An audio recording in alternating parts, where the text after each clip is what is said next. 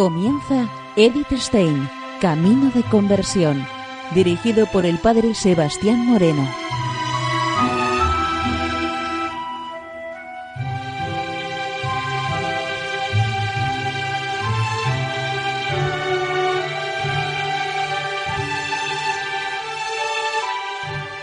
Muy buenos días, no de Dios. Seguimos conociendo a Edith Stein, Camino de Conversión. En esta emisión de hoy continuamos con las cartas del año 1941.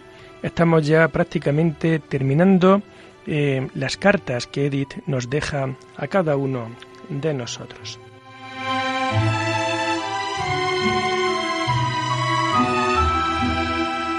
Con carta escrita desde el convento de Ech el 13 de junio de 1941, nos comenta Edith lo siguiente. Rosa emitirá a finales de mes, probablemente el día 25, sus votos como miembro de la Orden Tercera. Ya le he dicho que nuestra antigua portera Paula, debido a sus muchos años, desde hace algunos meses, se ha retirado al convento de las Hermanas de San José y que Rosa ha entrado en su lugar. Ahora desempeña el bonito oficio de sacristana y es responsable de la portería. Un trabajo bonito y abundante, abundante también naturalmente en penalidades. Nuestro hermano mayor y nuestra hermana Frida siguen aún en Breslau. Los familiares que están en América están haciendo todo lo posible para recibirlos allí. Pero hasta ahora no ha habido suerte. Erna, la ginecóloga, ha pasado, después de muchos esfuerzos, el examen de Estado americano y ha comenzado a ejercer nuevamente. A los niños les va de maravilla. Mi cuñado escribió que bajo todo punto de vista les causa mucha alegría, pues siempre pasan los muchos exámenes que allí son habituales con matrículas. La muchacha incluso ha podido comenzar ya los estudios universitarios. El muchacho aún era demasiado joven para ello y hubo de seguir todavía un año en la High School, algo parecido a nuestro instituto. Ahora, según su deseo, se encuentra en un colegio de agricultura. Siempre fue muy dotado y bondadoso, pero bastante petulante y no tan serio en las cosas como su hermana. Ahora, al tener que hacer frente a años difíciles, ha madurado ostensiblemente. La familia de mi hermano, por desgracia, está totalmente dispersa. Tres hijos en América, pero en distintos lugares. La hija aún sigue en Breslau, su mujer desempeñando un puesto casero fuera de Nueva York. Él dependiendo por completo de sí mismo.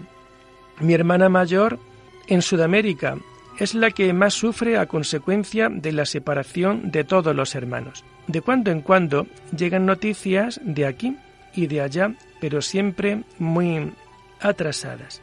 Le queda agradecida en el corazón de Jesús Teresa Benedicta de la Cruz.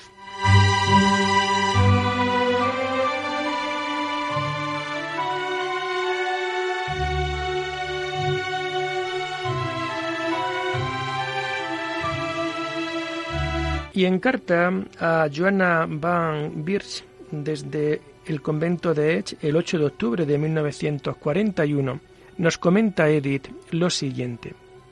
El lunes por la mañana, Rosa y yo estuvimos en Maastricht en la comisaría de policía para inscribirnos conforme a las ordenanzas. Mientras aquí las hermanas han estado rezando y todo ha salido muy bien. Pida también vuestra reverencia al Espíritu Santo y al Santo Padre Juan de la Cruz, por lo que ahora me propongo escribir. Deberá ser algo para conmemorar el cuarto centenario del nacimiento del Santo Padre, 24 de junio de 1942. Pero para ello, todo ha de venir de arriba. En el libro grande sobre el Padre Juan de la Cruz hay, entre otras cosas, un dibujo a mano que él ha hecho después de una visión del crucificado. Desde el autobús he visto últimamente el conventito de Vic, también la casa donde está la hermana Joanna, y hacia allí he mandado saludos. Saludos cordiales a todas las queridas hermanas, especialmente a vuestra reverencia. En el corazón de Jesús, atentamente, Teresa Benedicta.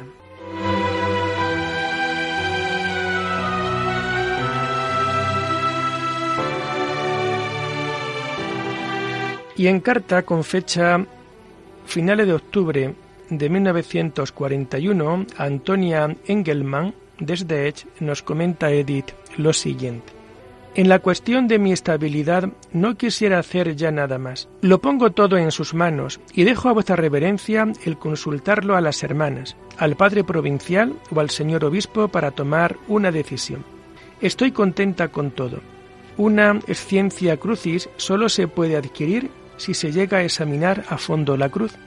De esto estaba convencida desde el primer momento. Y de corazón he dicho, Ave Cruz espes única de vuestra reverenda y agradecida hija, hermana Benedicta.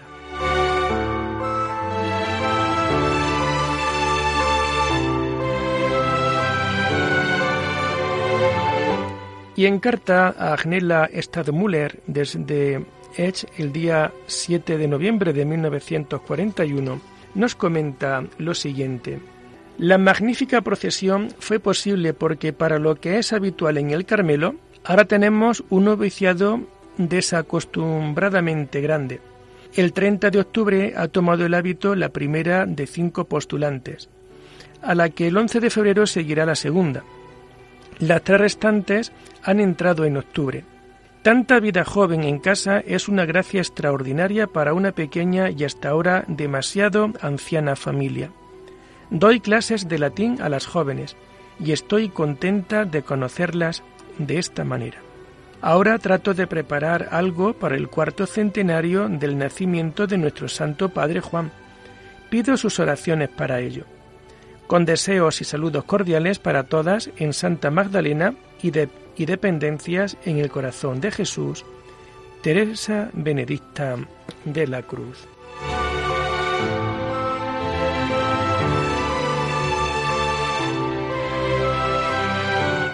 Y en carta escrita desde Edge a Joanna van Beers el 18 de noviembre de 1941, nos comenta Edith lo siguiente. A causa del trabajo que traigo entre manos, vivo casi continuamente pensando en el Santo Padre Juan. Es una gracia enorme. Puedo volver a pedir su oración para que en su cementenario saque a la luz algo que valga la pena. También quisiera pedir de corazón a todas las queridas hermanas un memento por un querido compañero de estudios que ha recibido un tiro en la cabeza en el frente del este. Después de muchos rodeos, allá recibir la noticia de la muerte. Deja dos hijas para las que era padre y madre, ya que su mujer murió muy temprano. Mis hermanos tienen también mucha necesidad de oración la hermana que todavía estaba en Breslau ha sido trasladada al campo y alojada con otras once señoras en una guardilla, con la obligación de cumplir ocho horas de trabajo. La han destinado a la secretaría. Mi hermano mayor y su señora viven esperando medidas de fuerza similares. Todos los intentos de los parientes de América por llevarlos allí han resultado inútiles hasta ahora. Cuentan las cosas sin lamentaciones. Una vez más, cordialísimos y deseos de bendición y muchos saludos a todas las queridas hermanas, en el corazón de Jesús de vuestra reverenda Madre Hermana Teresa Benedicta de la Cruz.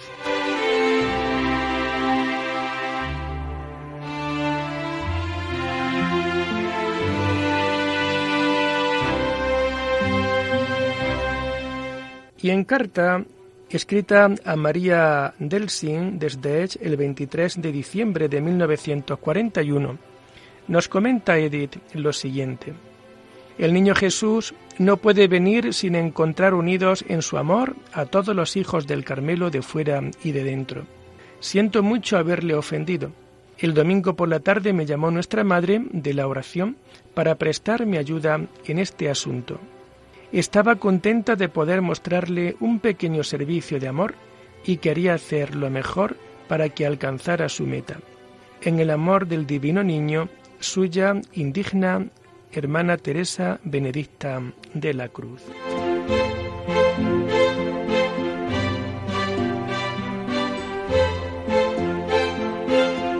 Y con carta a Hilde Borsinger desde Edge el 31 de diciembre de 1941. Nos comenta Edith lo siguiente. Hoy hace tres años que estoy en el Carmelo de Edge. Hace pocos días los dos capítulos han decidido que el traslado sea definitivo. La decisión ha de ser tomada después de los tres años y no antes. Justamente en los días en que se hizo la votación llegó la orden de las fuerzas de ocupación que declaraba a todos los alemanes no arios en los Países Bajos apátridas, exigiéndoles inscribirse para la emigración hasta el 15 de diciembre. Nosotras, o sea, mi hermana Rosa y yo, lo hemos hecho, ya que fue ordenado bajo severos castigos. Pero inmediatamente he entregado una solicitud que debería ser escrita a máquina para que se nos autorice a permanecer en el Carmelo de Edge y se nos elimine de la lista de emigrantes. Caso de que sea rechazada, tendremos que mirar otras posibilidades. Nuestra querida madre preferiría alojarnos en las Carmelitas del Divino Corazón, en una de las casas que tienen en Suiza, hasta que sea posible volver. La superiora general vive aquí en Limburgo, por lo que la petición a sus casas de Suiza podría ir por su medio. De usted quisiera que me informara si supuesta la admisión en un convento tendríamos que obtener un permiso de entrada con visado y a quién tendríamos que dirigirnos.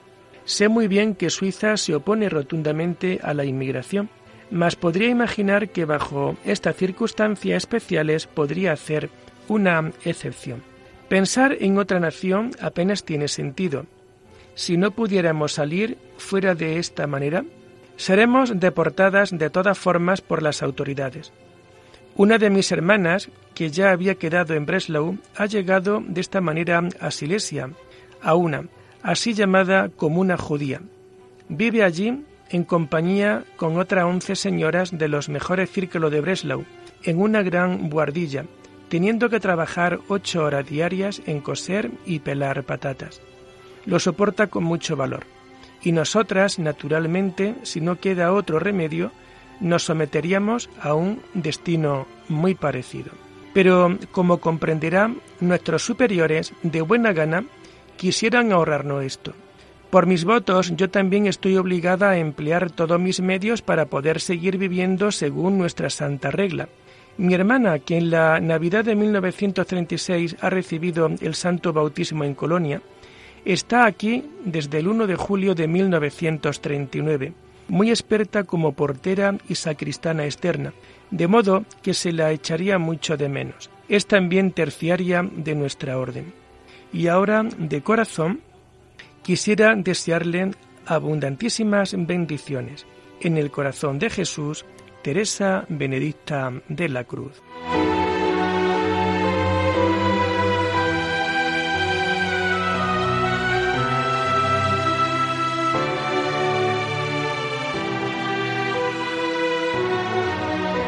Y nos introducimos así en las cartas del año 1942, año en donde en el mes de agosto va a ser martirizada nuestra querida Teresa Benedicta de la Cruz, Edith Stein. La primera carta que vamos a ver de este año la tomamos desde el, convento de Edge el 22 de enero de 1942 dirigida a María del Sin. Nos comenta lo siguiente. Querida María, según su deseo, he apuntado todo lo que está permitido llevar y que nosotras no tenemos en casa. Lo que usted no pueda dar, de ello quiere encargarse nuestra querida madre, dado que en el cuestionario debe ir indicado también el valor de cada objeto, quisiera pedirle que indicase el precio de todo no es necesario que sea el precio de venta al público. Por toda su bondad, las más grandes gracias, pido al Señor que le pague todo con bienes eternos, en el corazón de Jesús y agradecida su más pequeña hermana Teresa Benedicta de la Cruz.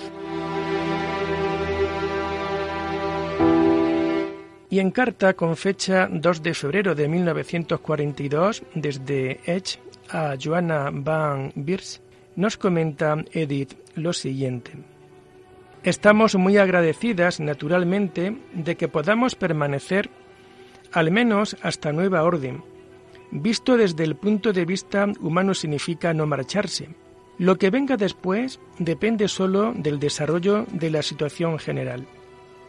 Una razón más para pedir incansablemente en medio de las grandes intenciones comunes, cosa que hacemos unidas naturalmente. Pensad aquí que estamos a la espera de una invitación para ir a Ámsterdam, invitación que no podemos rechazar.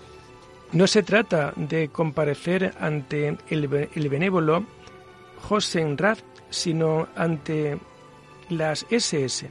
Pero también esto hay que aceptarlo con gusto, si después dejan a una en paz. Aún tenemos algo de esperanza de que con nosotras no habrá demasiada prisa, ya que nuestro cuestionario se puede deducir que no hay nada que buscar en nosotras. En todo caso, para todo lo que aún pueda ocurrir, confiamos en su oración. Ayer, delante de una imagen del Niño Jesús de Praga, de improviso me di cuenta de que lleva la corona imperial y seguramente no por casualidad se ha manifestado activo precisamente en Praga. Praga ha sido, a través de los siglos, la sede de los antiguos emperadores alemanes, esto es, de los romanos, y produce una impresión verdaderamente majestuosa que ninguna otra ciudad de las que yo conozco puedan compararse con ella, ni siquiera París o Viena. El niño Jesús llegó precisamente cuando terminó el esplendor político imperial en Praga. ¿No es acaso el emperador oculto quien debe poner fin alguna vez a toda miseria? Él tiene desde luego las riendas en la mano, aun cuando los hombres piensen que son ellos los que gobiernan. A todas vosotras saludos cordiales en el corazón de Jesús, hermana Teresa Benedicta de la Cruz.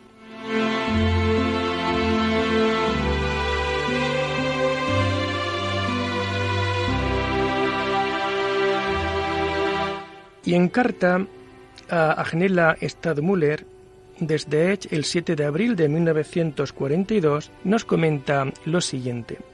Estoy trabajando en la ciencia de la cruz en honor de San Juan de la Cruz. Humanamente hablando, mi hermana Rosa y yo estamos en una situación insegura, pero por lo que se puede saber, no habrá variación antes del final de la guerra. Llenas de confianza, todo lo dejamos a la providencia y tranquilas seguimos adelante con nuestras obligaciones. Desde ayer tenemos también una hermana Elizabeth de la Santísima Trinidad. Los días 15 y 19 todavía tendremos dos tomas de hábito. Así todas nuestras queridas cinco postulantes se han convertido en novicias. En el corazón de Jesús, Teresa Benedicta de la Cruz.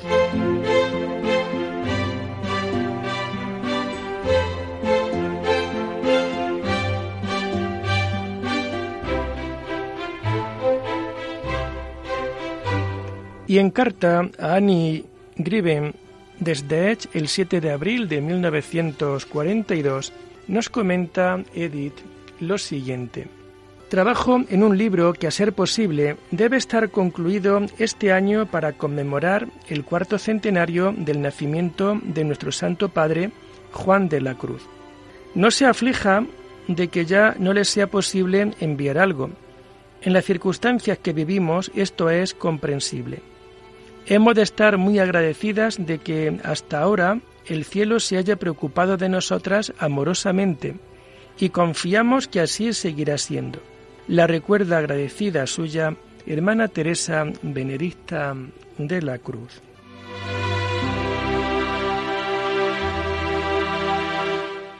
Y en carta a María Ernest, desde Edge, el 9 de abril de 1942, nos comenta Edith lo siguiente. Precisamente porque nuestros caminos tienen que ser tan distintos por naturaleza y por el desarrollo de la vida, es para mí tan valioso que a veces se encuentren en una meta momentánea. Tengo que ir realizando todo con mucho esfuerzo. Es cierto que el plan de trabajo se me regala, es decir, que él mismo se descubre poco a poco, pero tengo que labrar las piedras completamente sola, ordenarlas y arrastrarlas. Al realizar este trabajo, además del gran agotamiento, a menudo he tenido la sensación de que en modo alguno podría abrirme paso para lo que quiero decir y expresar. Pensé incluso que siempre quedaría así, pero ahora siento mucho más fuerza para redactar. El padre Juan de la Cruz ha motivado nuevamente algunas explicaciones sobre el símbolo. Cuando tenga terminado el manuscrito, quisiera enviar un ejemplar alemán al padre Heribert, a fin de que haga copias para los conventos. Si escribo tan poco, ello es debido a que necesito todo el tiempo para el Santo Padre Juan. Desde el lunes tenemos una hermana que se llama Elizabeth de la Santísima Trinidad. De todo corazón, de vuestra caridad, la más pequeña hermana Benedicta.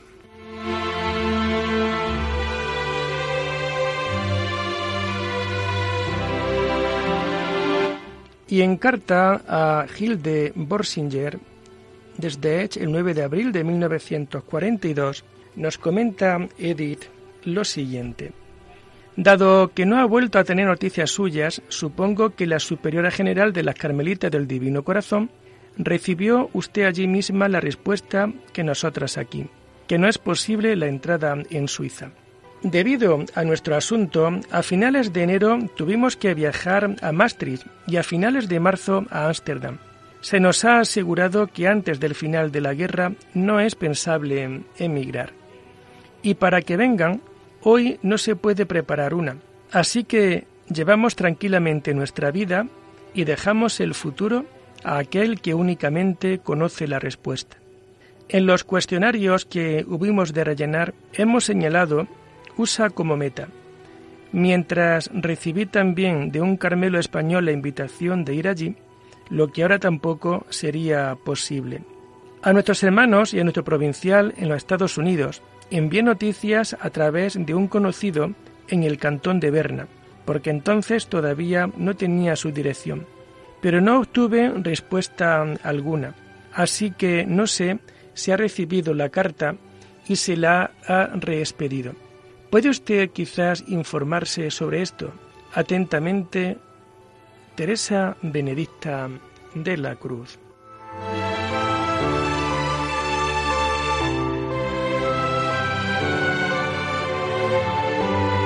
Y lo dejamos aquí por hoy, invitándoles a seguir profundizando en la vida y en el mensaje de Edith Stein. Hasta la próxima semana. Muy buenos días en el Señor.